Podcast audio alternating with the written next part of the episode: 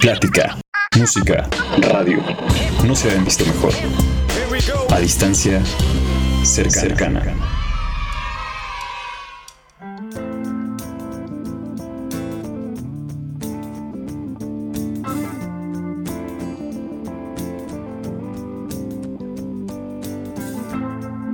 tal amigas y amigos? ¿Cómo están? Sean todos ustedes bienvenidos a esto que es Frecuencia NAM, la estación oficial de la Escuela Nacional de Audio y Producción Musical. Recuerden que esto es a distancia cercana, la entrevista online que te parecerá presencial y que todo esto es un programa oficial de ENAM. Y pues nada, yo soy Eduardo Santamaría y hoy, como cada semana, ya lo saben, claro que sí, estoy en compañía de mi queridísimo amigo, pero sobre todo compañero de micrófono, Santillán.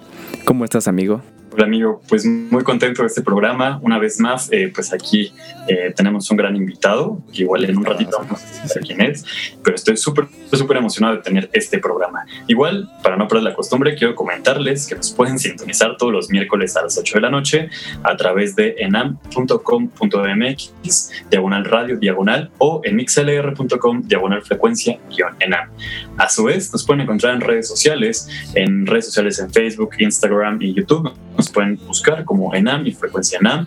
Y por último, y por último comercial también, ya saben que pueden visitarnos en nuestro sitio web que es el oficial www.enam.com.mx. Y pues bueno, ya saben, ahí nos pueden encontrar. Y pues, ¿qué vamos a tener este día, amigo? ¿Qué te parece si vamos presentando al invitado del día de hoy? Por favor, amigo, hazme el honor. Claro, antes de presentarlo, me gustaría decir sus títulos. Y claro, cabe recalcar que el invitado del día de hoy es un gran, gran amigo, que en lo personal tengo el gusto de haber trabajado con él anteriormente y que obviamente es un gustazo tenerlo aquí y podernos reencontrar. Y pues bueno, antes de todo quiero decir sus títulos. Primero tenemos que es cineasta mexicano, y bueno, esto es muy muy importante ya que es la primera persona en esas entrevistas que no pertenece como tal al área de la música, sino él pertenece plenamente al área del cine, entonces es muy muy agradable tenerlo aquí el día de hoy. Y por último tenemos que es un especialista en el cine de horror. Híjole, realmente quiero indagar un poco más en ese tema, pero bueno, todo paso a paso. Así que le doy un fuerte aplauso a César Alfredo Amigo. ¿Cómo estás, amigo? Hola amigos de Enam, ¿cómo están? Muchísimo gusto. Lalo, gustazo volver a verte. Gracias amigo. Pues a ti, eh, muchísimas gracias por eh, tomar un poco de tu tiempo para esta entrevista. Verdad que es muy amena, muy tranquila. Y pues bueno, eh, no sé si quieres decir algo, Santi. Bueno, primero que nada, mucho gusto. Eh, la verdad es que estoy muy emocionado de tener esta entrevista, como lo comentaba mi amigo Lalo. Es la primera vez que vamos a entrevistar a un cineasta y la verdad es que es súper, súper emocionante conocer este, estos nuevos territorios que la verdad pues ahí los hemos palpado un poquitito en la carrera porque pues igual tenemos la, especialidad de música cinematográfica, pero pues bueno, qué mejor que, que conocer a alguien que está en el medio, ¿no? No, muchísimas gracias eh, por darme la oportunidad y pues vamos a platicar de todo aquí. ok, mira, te explico rápidamente las dos dinámicas que ya manejamos en este programa. Eh, la primera es que nosotros realizamos algo que le llamamos la pregunta random. ¿Qué es esto? Eh, bueno, como su nombre lo dice, es una pregunta totalmente fuera de tema. puede ocurrir en cualquier momento, puede ocurrir al inicio, en medio o al final de la entrevista. El chiste de esta pregunta es de que sea algo totalmente inesperado, que rompa el hielo, que se sienta un cambio de mood. Eso es únicamente para aligerar la entrevista. Por ejemplo, podemos estar hablando de alguna película que te gusta y de la nada te puedo preguntar, oye sí, pero ¿qué superpoder te gustaría tener? Ok, más o menos así es la dinámica. Y ya por último, la segunda dinámica que tenemos que es con la cual daré inicio a esta entrevista es para conocer un poco al invitado o invitada de cada semana eh, eso es como una pregunta muy general que se lo hacemos a todos, y la cual es, ¿quién es César Alfredo Amigo? Así muy general. ¿Quién es César?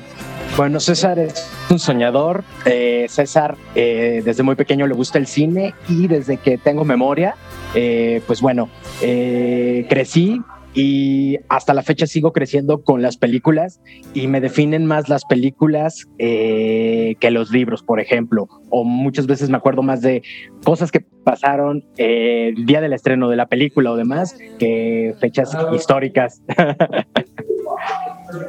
Increíble. Pues bueno, por lo que veo es algo que ya traes desde muy pequeño y pues bueno, creo que una pregunta obligada en todas eh, mis entrevistas o nuestras entrevistas es cómo te adentraste ya como tal a, la profesión, porque pues bueno, dices que te gustaba desde muy pequeño, pero ¿qué fue lo que te inspiró o te alentó a entrar? Creo que lo primero que me inspiró para ser cineasta fue eh, a los siete años me dieron una grabadora de VHS compacto este, y empecé a hacer mis primeros cortos sin saber que estaba haciendo cine. Y bueno, lo que hacía era eh, grababa con una VHS, eh, metía el material, lo bajaba y cortaba y editaba y le ponía mis propias rolas, ¿no? Entonces, eh, yo sin saberlo ya estaba creando cine a los 6, 7 años a través de un VHS, sin saber que era un corte, sin saber, sino todo visualmente.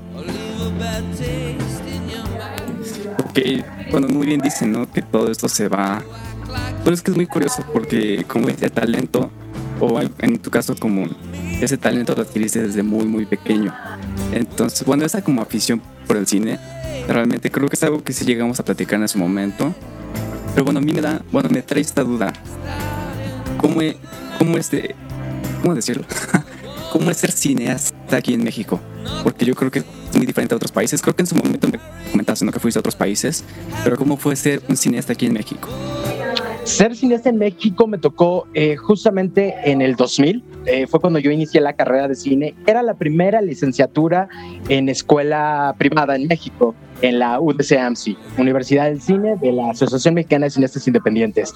Eh, de inicio tienes de tus papás el te vas a morir de hambre, no vas a vivir de cine en México. Esa fue la primera parte de, de, de adentrarse a la carrera como ya como carrera eh, y era de mejor estudia comunicaciones y es de no, yo quiero hacer cine.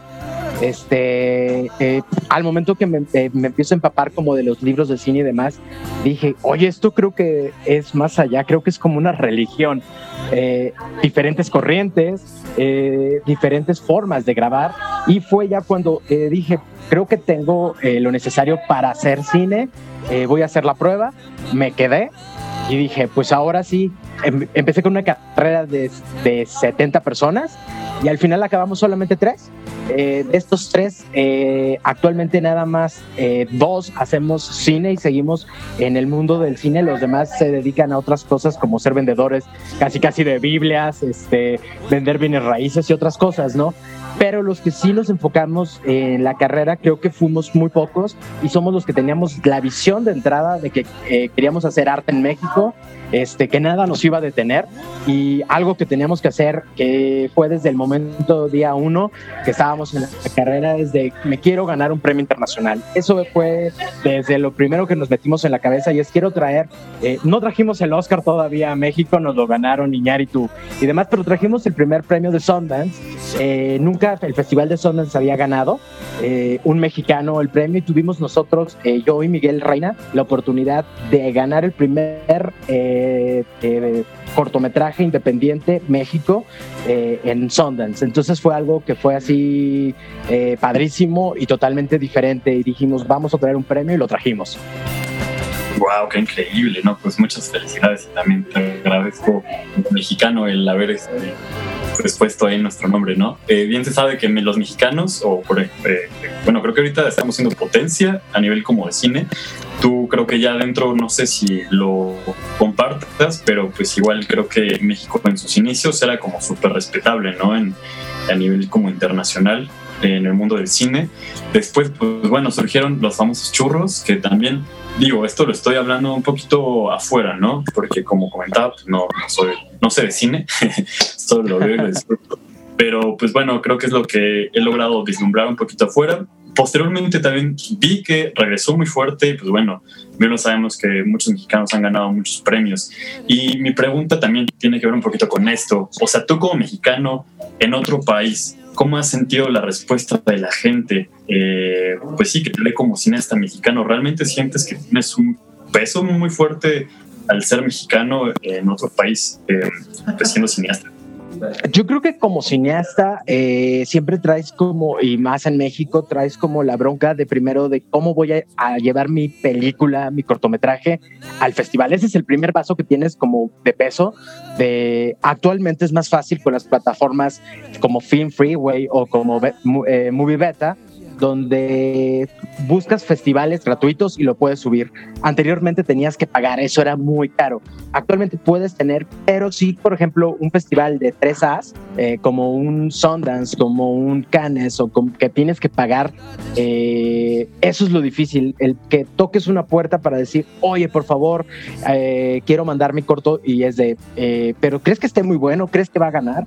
Es lo primero, o sea, entonces sí traes desde, desde que estás en casa la responsabilidad de encontrarte al patrocinador o a la persona adecuada que te quiera ayudar para, para poder llegar al primer peldaño. De ahí es, siguiente es, ya llegó, ya, lo, ya llegamos, ahora a esperar a que seleccione, ¿no? Una vez ya seleccionado, pues ahora sí, ¿no? A buscar la forma de llegar al lugar, ¿no? Eh, que eso es lo interesante, el llegar a, a otra plataforma, vamos a poner, este, llegar a zonas, por ejemplo, ¿no? Y es desde vender boletos, este, limpiar coches, este, hacer todas las cosas que no sabes hacer, pero las tienes que hacer para poder llegar este, a, pues, a, la meta, ¿no? Que es eh, llegar a otro país con un cortometraje eh, representando a México. Creo que es lo más interesante de todo, ¿no?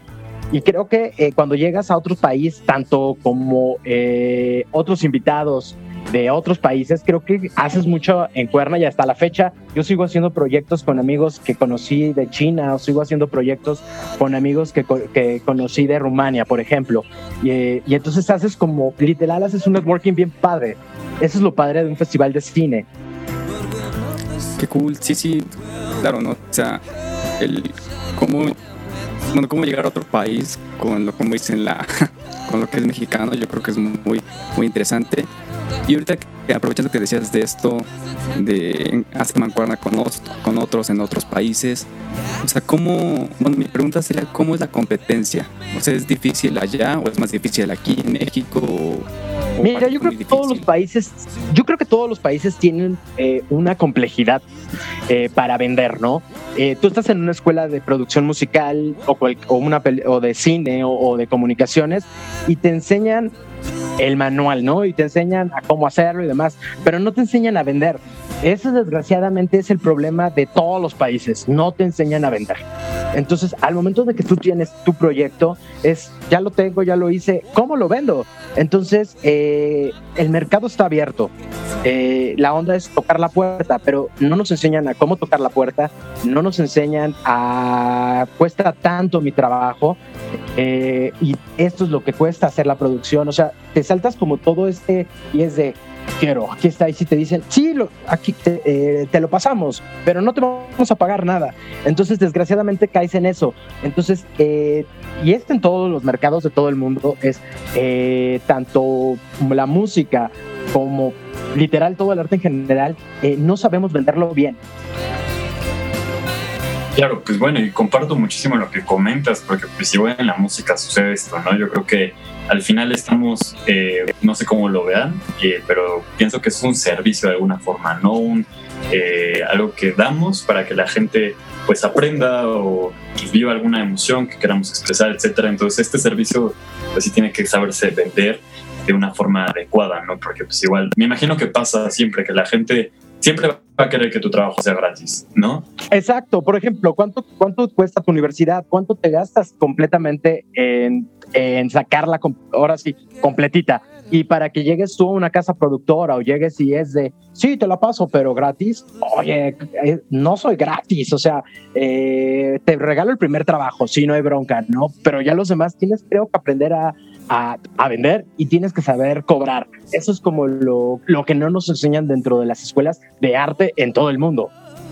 Totalmente, no, me encanta mucho lo que dices, porque yo lo comparto totalmente, pero aquí, pues, ¿quién te enseñó a ti a, pues, lo, lo que hay que saber hacer bien, ¿no? El vender. ¿Quién te enseñó? ¿Hubo una persona que, que te adoptó de alguna forma y fuiste el pupilo o, o te aventaste tú solito la, la batalla? Yo me aventé a los 18 años la, este, a la entrada a la universidad el, este, para pagar mi universidad porque como estaba estudiando cine, mis papás no me la querían pagar, ¿no? Entonces tenía que hacer, este, sí me ayudaban con algunas cosas, pero otras cosas las tenía que pagar yo, ¿no? Pero como tal tuve que buscar como el trabajo de, para estar eh, haciendo más cosas. Entonces fue eh, convertirme en DJ de noche. este, y ahí empecé a ver como un chavo libanés eh, que se llamaba Alfonso Romay este cuate me enseñó el cómo vender el servicio, por ejemplo.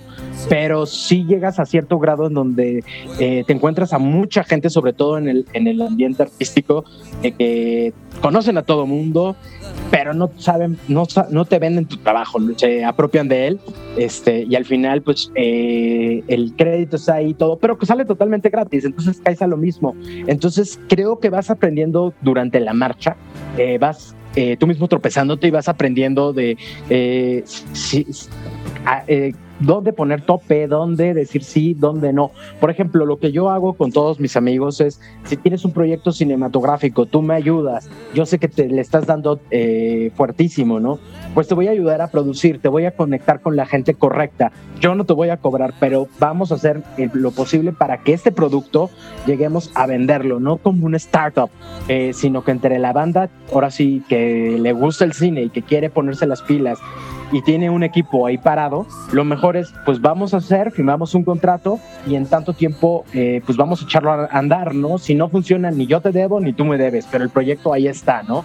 Y entonces justamente es lo que eh, con varios amigos es lo que hacemos.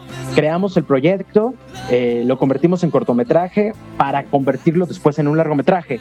Si ya no llega al largometraje, no tuviste pérdidas y todo el mundo ganamos con un cortometraje que está en festivales de cine y está caminando. Pero no te diste el aventón de, sí, me voy a aventar una película de dos millones de dólares y no tengo ningún problema porque vas a acabar perdiendo. O sea, no vas a recuperar tu dinero en un año, en dos años, sino te vas a tardar bastante rato en recuperar ese dinero. Entonces, sí tienes que es como prueba y error, prueba y error, prueba y error. Ok, sí, claro, ¿no? O sea, es ir probando. Ahora sí que es como muchos dicen un salto de fe, o sea, hacer ese tipo de cosas, pero también conseguir las, eh, como que el apoyo de las personas indicadas, ¿no?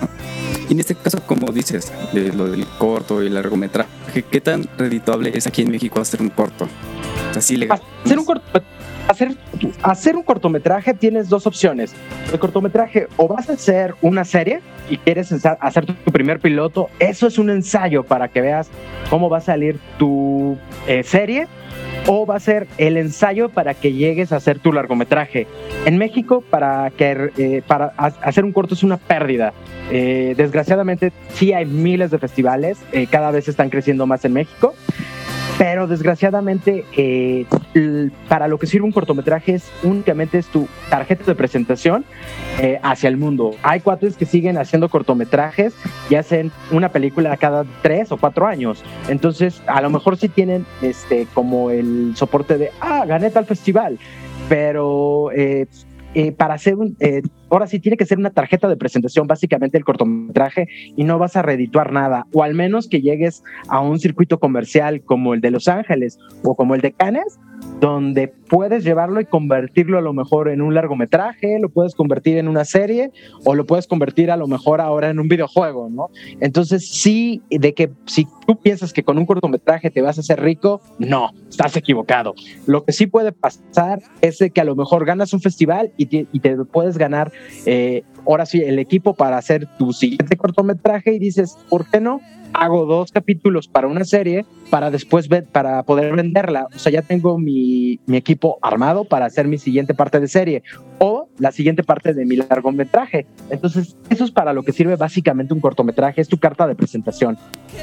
Wow, qué increíble. Me impresiona mucho lo que comentas, pero bueno, me comentan ahorita en producción que vamos a ir a nuestro primer corto musical.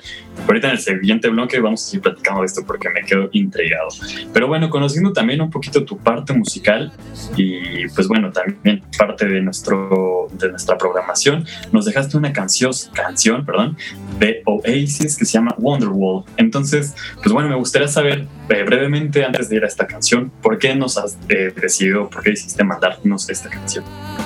Creo que los momentos es una parte muy importante para todos dentro de la música y es donde David Bowie dice, ¿no? Eh, estamos viviendo el efecto licuadora. meter un poco de aquí, un poco de allá, pero nada consistente. Entonces en Bistro, el Manchester, empiezan a aparecer bandas bastante curiosas, eh, como Paul, como Oasis, Radiohead, que traen, eh, ahora sí, el backbeat o el beat clásico eh, como de Rolling Stone y de, y, de, Beatles y de Kings. Y entonces creo que Wonderworld es la primera canción en los noventas que marca un ayer y una hora. Hasta la fecha la canción la siguen poniendo en radio y la gente la sigue cantando. Entonces creo que es algo que se queda en la cultura colectiva y bueno, creo que muchas generaciones van a seguir disfrutando de esta canción. Increíble, pues la verdad muy emocionado de escuchar esta canción en este programa por primera vez. Y pues bueno, entonces seguimos en nuestro siguiente bloque, no se vayan, seguimos aquí en Ahí está cercana, esto es Frecuencia en A.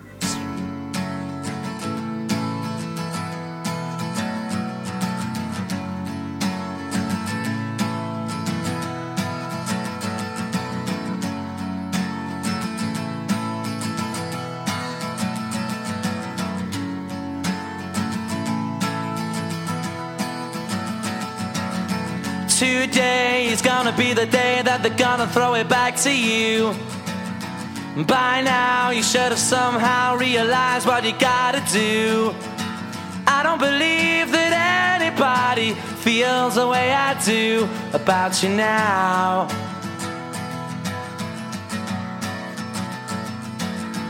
Backbeat, the word is on the street that the fire in your heart is out I'm sure you've heard it all before, but you never really had a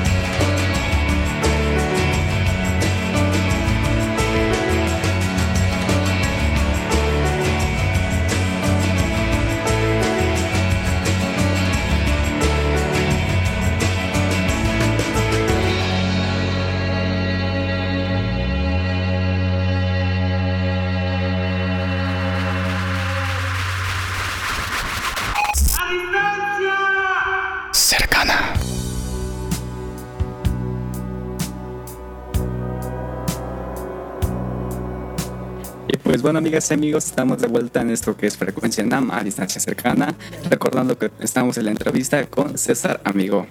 Y pues bueno, amigo, eh, retomando un poco el tema del inicio, que hablábamos de tus orígenes, a mí me interesa también otro, otro tema por aquí, y es lo del cine de horror. ¿Cómo, cómo es eso? O sea, ¿cómo es que te, te encaminas a estudiar esto, a especializarte? ¿Cómo fue? La historia es eh, eh, padrísima. Eh, yo siempre tuve terrores nocturnos. era muy medoso a la noche.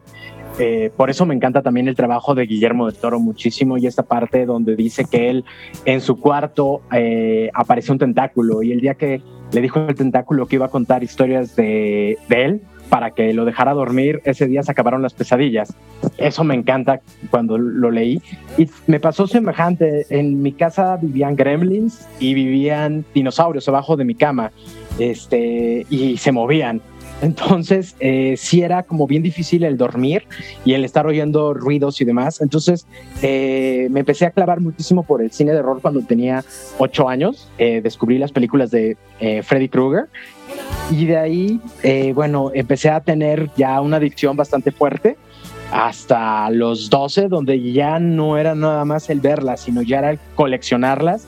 Y bueno, hasta la fecha tengo una colección ahí en su casa de ustedes. Eh, tengo una colección alrededor de unas eh, 5 mil a 8 mil películas eh, de culto, pero que nunca han sido clasificadas o nunca han dado la luz o están, ah, están perdidas dentro de, dentro de la industria y las he comprado, las he coleccionado eh, con, tocando anteriormente, tocando los twitters este, de los directores para conseguir este material y que no se perdiera.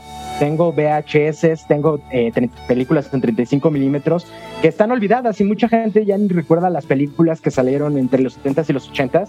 Y bueno, a mí me encanta coleccionar sobre todo eh, películas de cine trash, de cine de serie B y películas eh, altamente violentas sin caer este, en, en, en los no me gusta coleccionar así cintas eh, curiosas y que de otros países. Eh, coleccionar ese cine que nadie ve, ese cine que nadie conoce y ese cine por el que a ti te dicen rarito, ¿no? es muy impresionante desde pues, de primera mano conocer a alguien que tenga esta, esta pasión, pero yo lo veo también como una pasión, ¿no? El, no solamente como ver una película, sino realmente pues querer y tener esta hambre de, tener y, preservar eh, como comentas, ¿no? Es, yo creo que una labor muy importante la que estás haciendo, porque tarde que temprano lo que tienes ahí, eh, si de por sí ahorita ya es un tesoro, o sea, tarde que temprano va a ser, no sé, una, una gran, gran colección. Y bueno, ahorita me surgió un poquito la pregunta porque comentaste eh, que tuviste a unas referencias y quiero saber cómo se manejan las referencias de cineastas en, el cine, vaya, porque nosotros como músicos o como productores escuchamos y tenemos a un artista como referencia y eso lo imprimimos un poquito en nuestras canciones o nuestras producciones, ¿no? Pero ¿cómo sucede esto en el cine? Yo realmente no, no conozco cómo se toman referencias del cine y se plasman o se adoptan. En el cine, el tomar referencias, eh, hay dos, dos, dos, fases. Una es eh, haciendo una escena similar eh, usando tus personajes o la otra es eh, haciendo los colores de cierta cinta. Por ejemplo, todo el mundo vimos Matrix sabemos cuando hay un color eh, entre verde y azul que se ve, pues se ve Matrix, ¿no? Ya lo conocemos como el efecto Matrix. ahí le das la referencia de quieres simular, ¿no? Está en los sueños. Y la otra, por ejemplo, son algunas cosas dentro de la alfombra. Por ejemplo, estás en un hotel y lo primero que ves es una alfombra como la del resplandor. Ahí ya tienes referencias. Sí necesitas, yo creo que como, eh, como músico, como cineasta, como pintor, tienes que bañarte de todo el arte completamente para saber y poner así como para ciertas personas, eh, eh, ahora sí, imprimir eso que, que, que, llama la atención de tu artista o tu director o quien quieras llamarlo favorito, ¿no? Sí, sí, claro, ¿no? O sea, no todos siempre vimos algo que nos gusta o algo que nos haya marcado. Y bueno, aprovechando eso, en tu caso, ¿tú tienes alguna inspiración en específica como de un director o, o bueno, del género como de horror, ¿no? Más que nada, pero de un director o algo así que tú mismo plasmes o le hagas como referencias. Referencias tengo muchísimas. Por ejemplo, siempre eh, todos mis cortometrajes, en todas las películas en las que trabajo, siempre hay un mutilado. Eh, me gusta mucho ver los cuerpos mutilados. Eh, yo creo que me gusta muchísimo la, este, la cinematografía de David Lynch y de David Cronenberg y la de Dario Argento. Creo que el mutilar un cuerpo, el ahora sí darle una visión diferente y convertir la mutilación en arte creo que eh, es algo de lo más padre que puede hacer tanto un músico como este como un artista el poder mutilar algo, ¿no? Y saber que lo conviertes en poesía. Órale, esa perspectiva es muy nueva para mí y me encanta. Eh, híjole, está muy buena, la verdad. y me gustaría también conocer, eh, bueno, ahorita que comentas a David Lynch, em, yo sé un poquito que él como que tiene mucha afinidad o mucha cercanía con la música, ¿no? He escuchado algunos proyectos que, o algunas canciones que ha hecho. La verdad es que están, pues no son muy digeribles, o sea... Sí, es eh, experimental del fuerte. sí, inclusive hasta en sus videoclips o todo eso, la verdad yo sí me siento incómodo a veces, ¿no? Necesito estar como mentalizado de que voy a ver o escuchar algo de David Lynch. Y pues bueno, me gustaría conocer un poquito la cercanía que tú tienes con la música y tú qué tanta importancia le das a la música en tus, eh, tus proyectos? Bueno, yo antes, eh, de, antes de ser cineasta, yo quería ser músico, pero tengo dislexia, entonces no sé cuál es mi izquierda y cuál es mi derecha. Entonces me costaba muchísimo trabajo el agarrar un instrumento eh, y tener la coordinación, ¿no? entonces la música siempre ha estado presente, yo creo que en mi vida, yo creo que es algo con lo que me he forjado desde, desde muy pequeño, toda mi familia le encanta la música eh, me encanta descubrir, así como el cine, me encanta descubrir música nueva, me encanta descubrir eh, cosas que a lo mejor soy muy raro, pero para mí es eh, algo padrísimo. Este, a, a, lo mejor sonidos que son grotescos para alguien como Apex Twin, por ejemplo, pero creo que tienen algo que te, que te crean una atmósfera, que te crean algo. Yo siempre que estoy conceptualizando un guion o estoy conceptualizando un comercial, lo primero que tengo antes, antes que hacer cualquier cosa, tengo la música presente. Siempre tengo la música presente porque va a ser lo que me va a dar el ritmo para lo que yo quiero llegar y a lo que quiero, eh, eh, ahora sí, lo que quiero hacer. Entonces, la música creo que va a ser el lenguaje que va a llegar a la meta de terminar mi guion o va a terminar este, mi, mi comercial. Qué cool, sí, sí, ¿no? O sea, muy bien dicen que la parte visual y auditiva van de la mano. En este caso, pues, lo podemos ver. Y aprovechando eso que dices de los guiones, eh, bueno, justo apenas creo que vi una de tus historias que estabas haciendo uno. O sea, ¿cómo, ¿cómo es eso de hacer un guion? O sea, porque a lo mejor nosotros como músicos es más fácil hacer, no sé, una partitura, una composición, pero un guion, ¿cómo, cómo te inspiras? ¿Cómo sale la idea? ¿Cómo es? Eh, eso me lo dijo el maestro ya hace algunos años en la carrera. Y eh, para contar una historia primero tienes que vivirla. Y para poder vivir esta historia tienes que andar caminando en la ciudad, tienes que abrirte a la gente eh, y nunca tener como el miedo de, de, entrada, de entrada, de entrada en cualquier trabajo vas a tener el no entonces, eh, lo primero, lo primero creo que es adentrarte a descubrir que existen mundos nuevos eh, que puedes crear a través eh, de un papel, de una hoja, y de, ese, de, ese, de, esa primera letra que estás escribiendo es convertirla pues en un guion. ¿Cómo se, se empieza un guion? Primero tienes que crear un personaje y exactamente de qué quiero hablar, ¿no? Y para quién voy a hablar y hacia dónde me voy a dirigir, ¿no? una vez que ya tienes como aclarado hacia dónde va, quién es tu personaje, pues darle vida a este, a este, personaje, ¿no? Si vive en un castillo, si vive en, un paisaje que a lo mejor tú conoces nada más en tu mente, ¿no? ¿Y por qué nada más vive? Porque, ¿Por qué? Porque tú creaste este, esta dimensión. Entonces, tú, le das las reglas y tú le das, eh, pues, eh, la, la fórmula para vivir. Literal, tú te conviertes en el dios de este mundo. ¿Y de dónde partes para empezar un guion? Primero con un personaje, después con una acción y después con una conclusión. Con eso tienes un guion. Eh, y, y, después de eso, bueno, pues viene la parte de, eh, qué es lo que le va a pasar a este personaje, eh, hacia dónde va este personaje y los conflictos que va a vivir este, este personaje. Y lo voy a matar, no lo voy a matar, qué es lo que va a pasar con él, ¿no? Es increíble esto que comentas, ¿no? Que te conviertes como una especie de dios o un dios de esa historia, ¿no? Exacto. Ya que los, personajes ya tienen de alguna forma una personalidad, entonces tú ya decides qué, va a suceder. Y yo creo que también es parte, pues no sé, es como lo divertido o lo apasionante de, tu carrera, ¿no?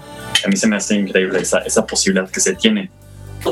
Y pues bueno, también hablando un poquito de, del cine de horror, me comenta, bueno, habíamos comentado que tú eres un especialista en esto.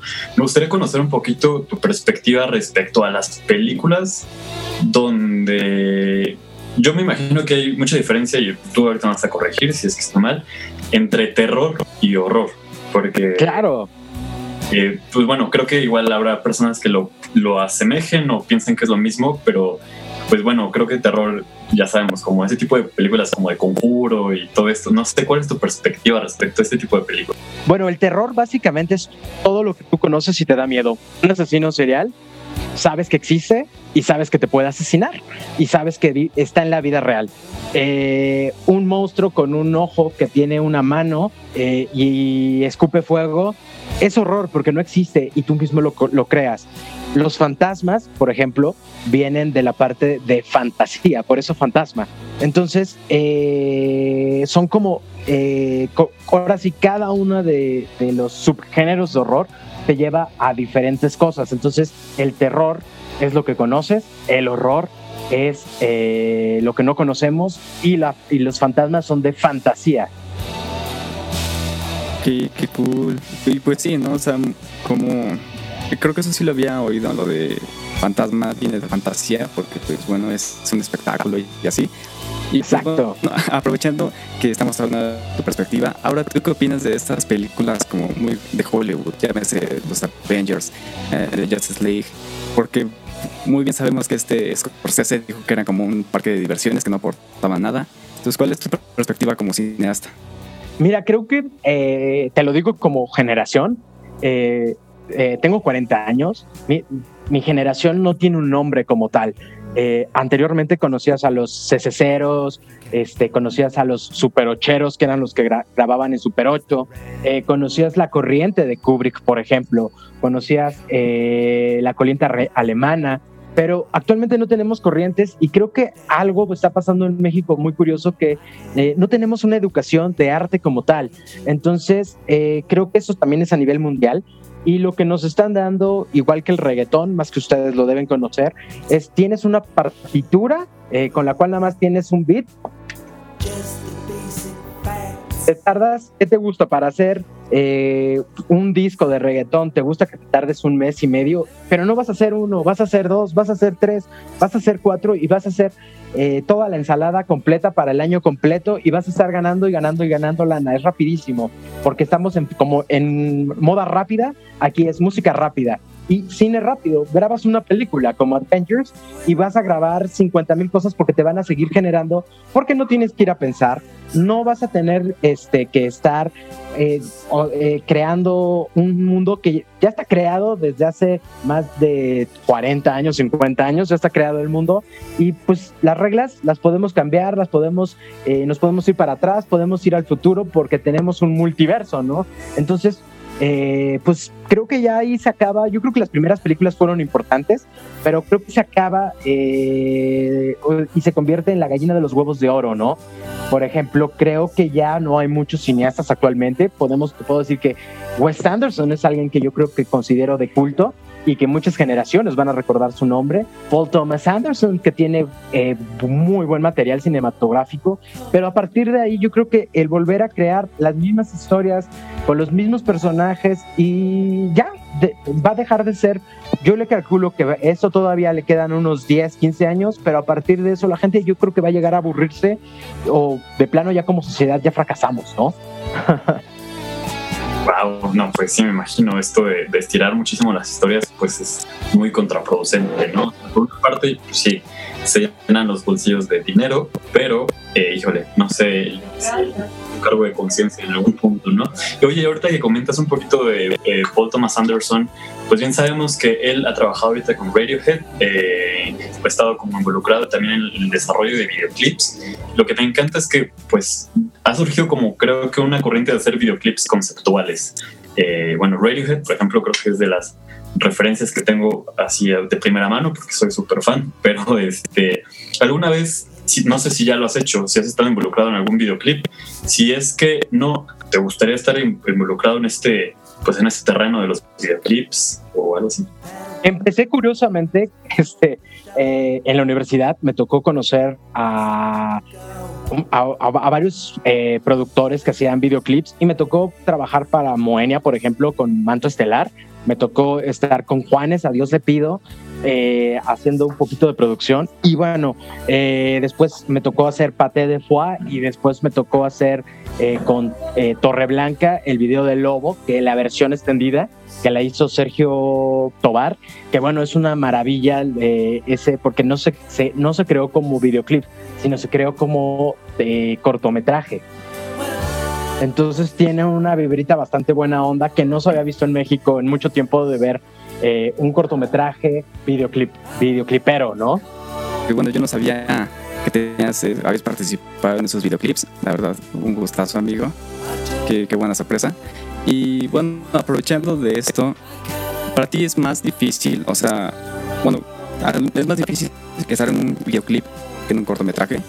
O sea, mejor no tanto de la parte de producción, sino de la parte creativa. ¿Cómo, cómo, cómo, cómo? No te entendí muy bien. Sí, bueno, sí es más difícil estar en la parte creativa eh, del lado del videoclip o de un corto. O sea, sí, es muchísimo más difícil eh, realizar un, un videoclip porque, bueno, de entrada de entrada tienes a los músicos, ¿no? Eh, que quieren ser totalmente diferentes. Anteriormente, cuando yo empecé a hacer eh, eh, videoclips comerciales, eh, uno de los requisitos que estaba en cualquier disquera era que el artista en su primer videoclip te tenía que mostrar. Fuera como fuera, se tenía que mostrar.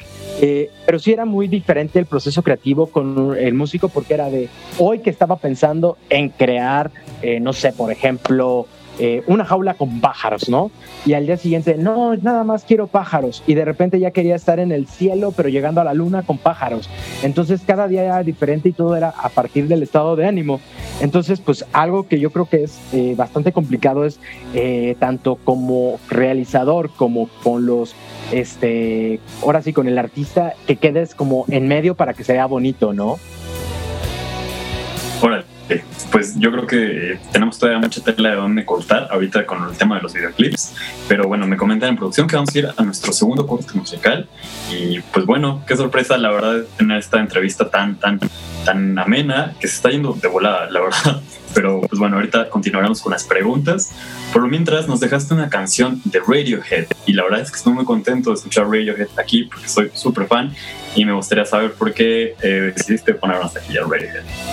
Radiohead, eh, bueno, es una de mis bandas favoritas y bueno, Radiohead Creep eh, creo que marcó a toda la generación de los noventas.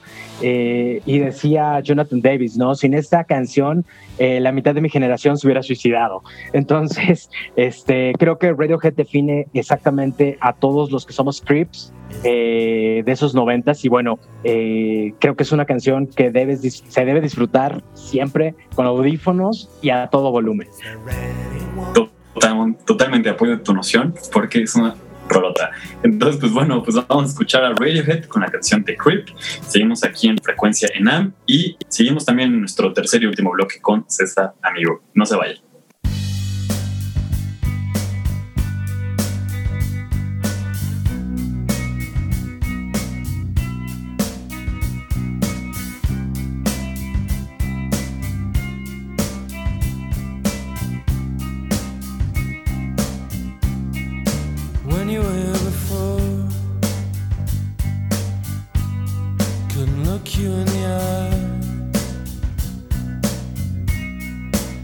just like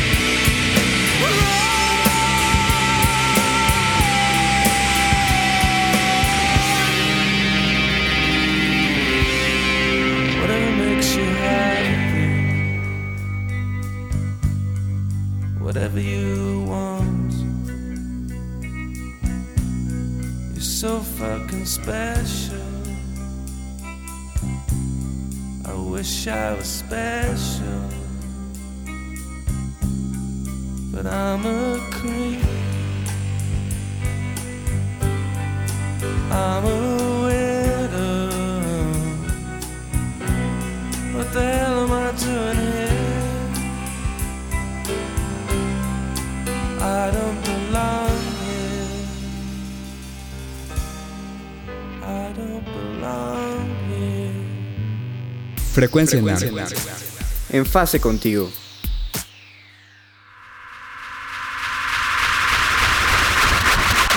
A distancia cercana. I'm not the one who's so far away when I feel the snake bite and tear my veins. Never did I wanna be here again, and I don't remember why I came.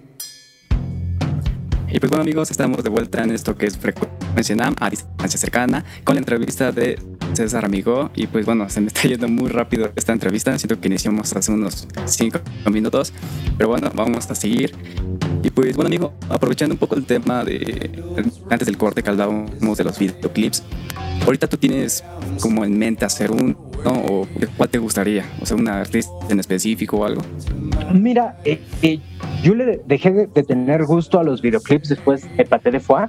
Eh, la- literal, el YouTube se comió como la industria de videoclips y ya es muy difícil en México el poder hacer un videoclip y bueno, eh, venderlo bien. Entonces sí como que le agarré, ya no, sí me gusta verlos, en- no todos, pero sí me gusta ver algunos, pero sí le perdí como el gusto a realizarlos. Primero porque era bien difícil conseguir bandas que fueran a crecer, ¿no? Era como lotería. Comprabas el boleto de lotería y, de- y yo de, de universidad eh, la primera vez que la regué así fue de eh, teníamos a Liquids y teníamos una banda que se llamaba Fase y Mario Dom. Eh, se me ocurre agarrar a Mario Dom eh, con su primer disco y dije va a ser el éxito y, nos vamos a quedar para hacer el segundo videoclip. El disco pasó sin pena y sin gloria. Después en, la, en el siguiente semestre me tocó escoger era fase o liquid y agarro fase. Dije, va a ser, porque eran los productores los de Moenia. Y dije, va a ser el exitazo, música pop, electro, va a ser la... No pegó más que una rola que era Tania y no pegó nada más. Entonces sí me quedé como que no, yo no sabía escoger eh, bandas. Este, y bueno, de ahí como que ya agarré el de si me invitan a hacerlo, voy. Pero si, si tengo que evitarlos, los evito. Órale, no, pues sí, al final eh, creo que Liquids eh, pegó muchísimo, ¿no?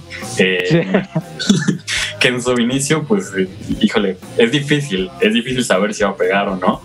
Y este, pero pues bueno, yo creo que también es parte de las decisiones de la vida, ¿no? también esta, este 50-50 que existe siempre, yo creo que es lo que le da a veces el sabor, ¿no? Exacto, exacto. Totalmente. Y pues bueno, creo que esto eh, puede ser una pregunta random, no lo sé cómo lo vean, pero este, si pudieras elegir una banda de la actualidad, no, inclusive no de la actualidad, de cualquier época, o sea, que puedas viajar en el tiempo, ¿qué banda elegirías para hacerle un videoclip? ¿Y por qué? ¿Qué banda escogería para hacerle un videoclip? Yo creo que escogería Pink Floyd con Sid Barrett. O sea, sí me encantaría platicar con Sid Barrett y sí sería con eh, de esas personas que me hubiera gustado conocer en su época de loco. Cool, sí, sí, sí, ¿no? O sea, son en esa clase de bandas que creo que todos nos gustaría volver a ver. O sea, sí, Pero con Sid, con Sid Barrett. Sí, claro. Y pues bueno, qué cool que hayas dicho eso. Y pues bueno, siguiendo un poco con estos temas, tengo otra pregunta. Esta es una pregunta, igual no sé si cuenta como random, pero es una que suelo hacer mucho y que me gusta mucho la perspectiva de cada quien. Y es, tu amigo, ¿en qué, ¿en qué punto de tu carrera de cineasta consideras que estás? Yo creo que todavía no he empezado como, como, como, como debo y creo que todavía me falta muchísimo. Eh, uno de mis grandes maestros fue Gustavo Alatriste, que fue productor de, de, de Luis Buñuel y bueno, fue amigo de Dalí, ¿no? Y decía que uno como cineasta nunca tiene eh, nunca tiene como eh, ese crecimiento como tal, ¿no? Que siempre eres un bebé en pañales, porque siempre hay historias nuevas, no conoces a toda la gente en la calle, eh, no has olido a todos los mendigos del mundo, no has probado todos los sabores del mundo. Entonces, eh, creo que al momento que llegas a probar todo, una de mis, de mis metas por ahora es ver la mayor cantidad de películas y de músicas que se pueda y probar todo lo que pueda. Pero me ha faltado todavía muchísimos olores, me ha faltado eh, conocer muchísimos lugares. Entonces creo que estoy como todavía en, en, el inicio de mi carrera. Órale, es súper porque yo creo que eh, esa hambre yo creo que nos mantiene todo el tiempo como tratando de actualizarnos este, y buscando, ¿no? Porque yo creo que ya llegamos a un punto en el que decir, pues no, ya hasta aquí, pues bueno, pues no sé qué chiste tendría hasta ir, ¿no? Exacto, yo creo que ya hay un gran fracaso en la vida, pero este, qué bueno que lo veas así. Realmente yo, yo veo muchísimo, muchísimo futuro aún eh, y espero que todos los proyectos que tengas te den para más, tanto personal como de cualquier, eh, en cualquier aspecto. Y pues bueno, también eh, me gustaría saber, hijo, de tener ahorita una pregunta preparada y me dio como un pequeño blackout porque me quedé pensando en el futuro, en la vida. Llega a pasar. Sí, sí, sí, es que a veces me, no sé, no sé si te pase, pero pienso que los, los músicos y los cineastas tienen como bueno, en general cualquier artista tiene como que la mente un poco rara, ¿no? Pues Porque tienes 50 hamsters caminando en la cabeza para diferentes lados, ¿no? Exacto, pero híjole, bueno, voy a aprovechar esto para hacer la pregunta ya ratito que me acuerde, te hago la que tenía en mente. pero bueno, ¿tú, cómo manejas el tener como muchos pensamientos? Eh, ¿De alguna forma te te ha, causado algún conflicto en, a nivel como profesional o trates de aprovechar estos miles de pensamientos para plasmarlos en una sola idea? Te comentaba que desde muy pequeño tenía la bronca de no poder dormir y tenía como toda esta, este, ahora sí cabeza gire, gire, gire, gire, gire. Eh, sí tuve que ir con psiquiatra eh, para platicar sobre esto porque no era como muy normal y sobre todo de que no me gustaba platicar con niños de mi edad, me gustaba platicar con gente más grande. Entonces, este, eh, lo que me lo que llegué a, comprender es que tienes que empezar como a enfocar qué es lo que quieres, ¿no? Y si tienes un libro eh, o un cuaderno, escribir todo, todo, todo, todo, todo. Eh, si, si, en tu pensamiento está un monstruo o está una nota musical que a lo mejor nunca ha sido vista, eh, hacerla, hacerla, hacer todo eso para cuando tú ya tengas eh, como bien que exactamente qué es lo que quieres, eh, pues poder eh, atacar y que no se, haya, no se haya quedado nada más en una idea, ¿no? Y que se fue, sino que lo tengas plasmado en algo que lo puedas agarrar para un futuro, ¿no? Por ejemplo, yo tengo historias ahí que escribí hace alrededor de unos 15 años, ¿no? Y apenas estoy bajando una que me gustó porque me acordé y digo, ah, es muy similar a lo que tengo ahorita, ¿no?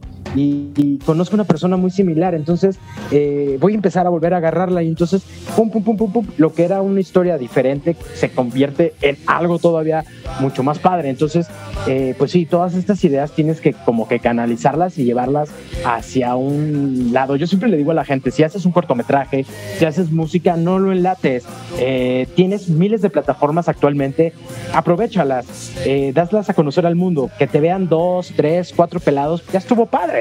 Eh, ahí te van a dejar a lo mejor un comentario este, de qué mal músico eres. Pues si soy mal músico, voy a hacer la siguiente eh, que tengo en la cabeza, eh, rodando y rodando por horas, y la voy a subir y a lo mejor esa te va a gustar, y si no, la que sigue. Pero siempre hay que tener como que esa parte, ¿no? De la crítica, tenerla súper abierta, de, de, pues es para crecer, para cambiar. A nadie le va a gustar lo que hacemos de entrada. Entonces, pues creo que es bastante padre, eh, pues aceptar esa parte y poner todas nuestras ideas como bien claras, ¿no? Y hacia dónde queremos eh, poner esta idea y luego la siguiente y la siguiente, ¿no? Entonces, sí, siempre poner esa, esa idea en el lugar, en, ahora sí, sacarla de la caja y para lo que viene, ¿no? Sí, claro, ¿no? O sea, es como tener ya un punto o tener un objetivo, ¿no? Claro, hacia dónde queremos ir. Y justo, qué curioso que comentabas lo de la crítica, porque mi pregunta era, hacia eso. ¿Tú, ¿Tú cómo manejas la crítica en el inicio? Porque, como dices, todos llegamos a tener una crítica, no a todos los, les gusta nuestro trabajo. Entonces, ¿tú cómo manejaste la crítica en el inicio? Eh, a mí la crítica, eh, para empezar, siempre fue de los niños que, que, que buleaban, ¿no? En la, en la secundaria me empezaron a bulear muchísimo y siempre fui como que el, el, apartado, ¿no? El apestado que se juntaba con los que jugaban videojuegos o se ponían a leer o traían eh, otro rollo en la que a veces me gustaba siempre como la gente rota era la que yo adoptaba, ¿no? Siempre, siempre, siempre. Toda la gente rota era mi amiga. Entonces, creo que a partir de el juntarme con la gente que está rota eh, o que somos rotos este, o que queremos algo diferente, creo que eso es lo que, te crea el que la crítica va y viene, ¿no? Eh, mientras que yo sepa que estoy haciendo mi trabajo, mientras que yo sepa que estoy haciendo lo que a mí me gusta, este, pues eso es lo, lo, divertido, ¿no? Y de que la gente se acuerde pues, de que diga, ah, es el pendejo que hizo las cosas mal, ¿no? Este, es preferible eso eh, a que te digan, ay, qué padre, está padrísimo. Y de que el siguiente trabajo lo vas a hacer igual, porque ya, ya aprendiste esa, ¿no? Ah, sí, te está padrísimo. Y tocaste impecable. Y vas a volver a tocar así, y vas a tocar así otra vez y otra vez, pero nunca tienes un crecimiento. Entonces creo que la crítica es para crecer y para saber exactamente que al, a mí en lo personal me gusta la crítica negativa, siempre, siempre. Así de qué asqueroso cortometraje, se ve muchísima sangre. Eso es lo que yo quiero, que se vea grotesco, que se, que se, ve, que se vea eh, sucio. Entonces, eh, cuando me dicen eso de, de, de oye, qué violento eres o, o, por qué manejas tanta violencia, porque eso es lo que yo quiero, ¿no? Es yo quiero que a través de la violencia sientas náuseas, que sientas ese repudio, ¿no? Para eso lo estoy haciendo. Si no, estaría que estuvieran dando tres besos y estaría contando una historia en Televisa. Entonces, me gusta ver las cosas que no puedes ver en la televisión, ¿no? Y siempre tienes de, y si no se hubiera ido con él, y mejor se hubiera ido con... Entonces tienes como los diferentes caminos y siempre te haces tú mismo después de... A mí me pasa mucho desde que empiezas a ver una película y dices, ¿qué hubiera pasado si, hubiera, si no hubiera pasado eso? O desde el inicio no hubieran seguido al fantasma. Seguiría, aparecerá el fantasma más adelante, pero ya te hiciste otra película en tu cabeza. Entonces eso es lo que me gusta, de que esta crítica te lleve como a crear nuevas cosas para que sean eh, para ti o para la gente que te sigue, que sean eh, pues, eh, ahora sí súper interesantes y propuestas frescas, diferentes y sobre todo con estas nuevas generaciones que no les gusta nada y te quieren censurar, pues eso me gusta, ¿no? Que digan, ¿cómo es posible que subas una película que tiene tanta violencia? O eso es lo divertido, la crítica y saber de que la crítica va a ser para que crezcas. Órale, pues tomo nota de tu, de tu perspectiva, porque sí, eh, yo creo que es importantísimo verlo así, de esa forma, es porque te va a dar siempre un crecimiento, cualquier cosa que se diga, ¿no? Y pues bueno, ya me acordé de la pregunta que te iba a hacer. y curiosamente me hiciste recordarla con una respuesta que hiciste después, y tiene que ver un poquito con la inspiración y los sueños, porque yo pienso que tú como cineasta es súper importante tener pues inclusive algo que se crea desde los sueños, ¿no? Para ti o alguna vez te ha ocurrido que tomas alguna inspiración de algún sueño o que a mitad de un sueño te has despertado y hayas apuntado así, no sé, alguna palabra o algo? ¿Te ha sucedido? Yo, hasta la fecha, bueno, desde que tengo 12 años, eh, siempre escribía mis sueños y siempre eh, eh, pues me gustaba eh, el no saber si estaba en la realidad o no y de repente despiertas y sigues en el sueño. Entonces, siempre eh, me ha gustado mucho esta parte de soñar, eh, tanto en la vida real, también el quedarte así un rato como pensando y estás, parece divagando, pero no estás divagando, sino estás soñando y estás moviendo la, ardilla en, en, diferentes direcciones. Creo que eso es lo que hace divertido los sueños, ¿no? De que en los sueños puedo ser yo como yo quiera y puedo llevar a mis personajes a esta fantasía. Yo le doy eh, ritmo, le doy eh, sonido, o sea, yo creo estos mundos. Entonces, creo que eso es lo, interesante de esta parte, ¿no? De, del poder crear y soñar, ¿no? Eh, creo que si no sueñas, estás muerto. Al momento que deja de soñar la gente, creo que está muerta o te conviertes en una persona normal nuevamente. Entonces, creo que no está divertido de le preguntas a cualquier godín, ¿no? Oye, ¿qué soñaste? No, yo no sueño, casi no sueño, casi no veo nada. Entonces sí es como de, de no quiero llegar a ser así, ¿no? Eh, de, o lo, dices, necesitas estar soñando para estar creando. Entonces yo siempre he dicho que tanto cuando duermes como cuando estás despierto y sueñas, creo que eh, es cuando realmente estás como conectado con, contigo mismo. Ok, sí, totalmente. Y justamente no, como creo que decía mi compañero Santillán, o sea, muchas veces, o bueno, yo también lo veo así, que en tu caso como cineastas, tanto nosotros como músicos, pues somos artistas, ¿no? Entonces tenemos esa, esa locura, por así decirlo, o tenemos eso como de soñar, de crear, de pensar. Y esto me lleva a mi siguiente, bueno, más que pregunta, es como me interesa saber, también tu opinión. Esta es otra otra como respuesta que me gustaría escuchar de ti, ya le, ya le he preguntado antes, y sería que dicen que cuando nosotros, en tu caso cineasta o cualquier persona que se dedica al arte, creas algo, o sea, eso es como que tu verdadero ser. No puedes mentir porque ese es tu verdadero ser. ¿Tú qué opinas? Pues Jodorowsky eh, con, su, libro de psicomagia maneja mucho lo de los sueños oníricos y lúcidos, ¿no? Eh, sí he llegado a pensar muchas veces que, eh, para empezar, si estás haciendo música es porque tienes un antecedente, ¿no? Tienes un antecedente. has oído música por mucho tiempo, tienes la facilidad, ¿no? creo que ya toda la música está creada no se han encontrado notas nuevas. Hasta la fecha creo que todavía seguimos con la misma cantidad de notas y el mismo pentagrama, ¿no? Creo que no, no ha cambiado esa parte, ¿no?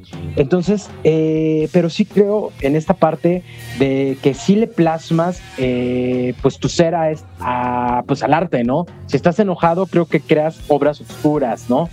Eh, si estás triste, vas a poner, vas a irte a colores azules, ¿no? Si en música estás triste, vas a poner un saxofón por atrás.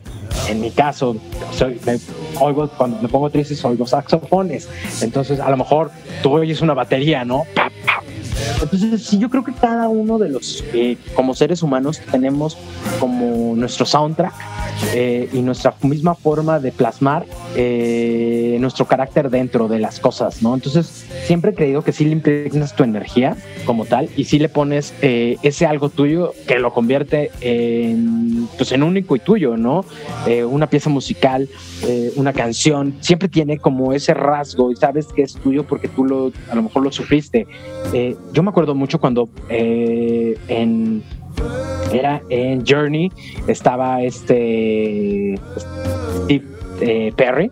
Eh, y después lo cambiaron. Cuando tú oyes la canción de, de, Don't Stop Believing, si la oyes con Steve Perry se oye perrísima, pero si lo oyes con el nuevo es así de la canto porque la canto y es un cover más, ¿no? No tiene este feeling de ah, entonces sí es como eh, como que sí, o sea, sí, necesitas al artista eh, sin haciendo, sin hacer cover, ¿no? Sino creando realmente y plasmando su sello. Absolutamente, porque pues sí, como dices, o sea, algo nuevo ya realmente es como súper, súper complicado, pero yo creo que la magia o el arte ahorita está en, en cómo lo vives tú, ¿no? O sea, deja tú que sea algo nuevo, sino tú cómo lo vives, tanto las nuevas notas, no sé, un do, como dices, o un mi, cómo lo vive, yo creo que lo vivimos o lo escuchamos diferente todas las personas, ¿sabes? dependiendo de pues la circunstancia que, que, haya sucedido en el momento que escuchamos eso. Y pues bueno, me tengo un poquito de dudas. No sé si alguna vez has incursionado en el tema de la docencia o si te ha, eh, no sé, en algún punto dado como la, eh, la entrega de qué pasaría si, si compartes. Sí di, clases. Eh, hace unos seis años di clases en la Ibero de producción.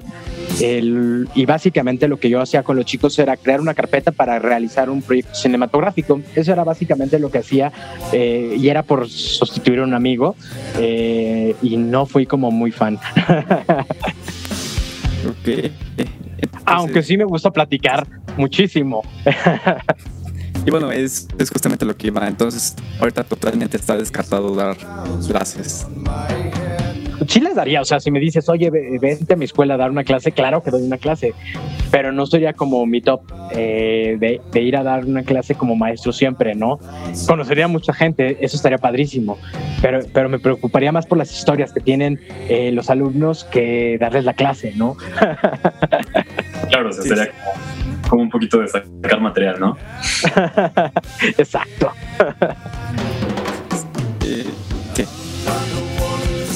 Y bueno, este, no, no sé.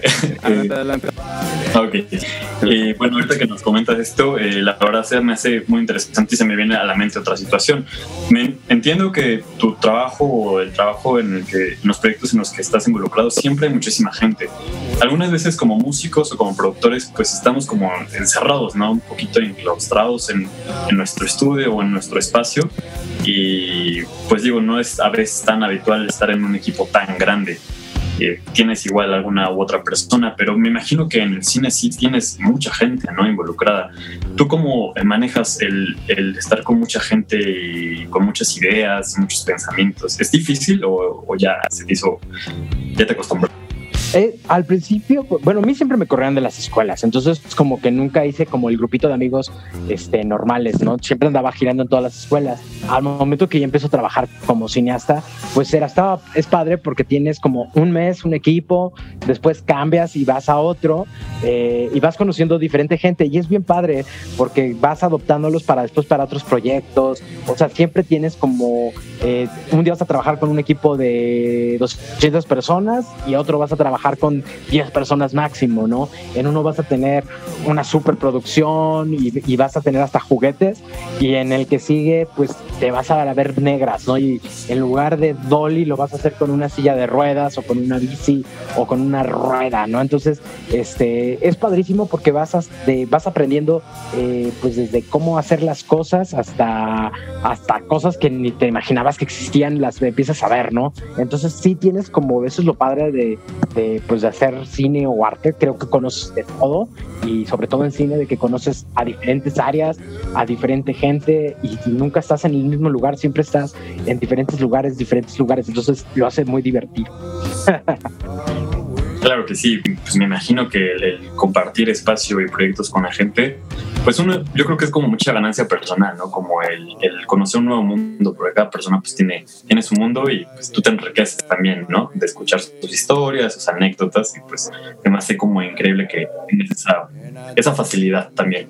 Y pues bueno, me comenta que ya llegamos al final de nuestro tercer y último bloque. La verdad se me pasó súper volando, se me quedan como preguntas todavía en mente, pero pues igual eh, me gustaría agradecerte muchísimo por tu tiempo y por habernos compartido en este pequeño espacio mm, pues mucho conocimiento, muchas eh, grandes experiencias.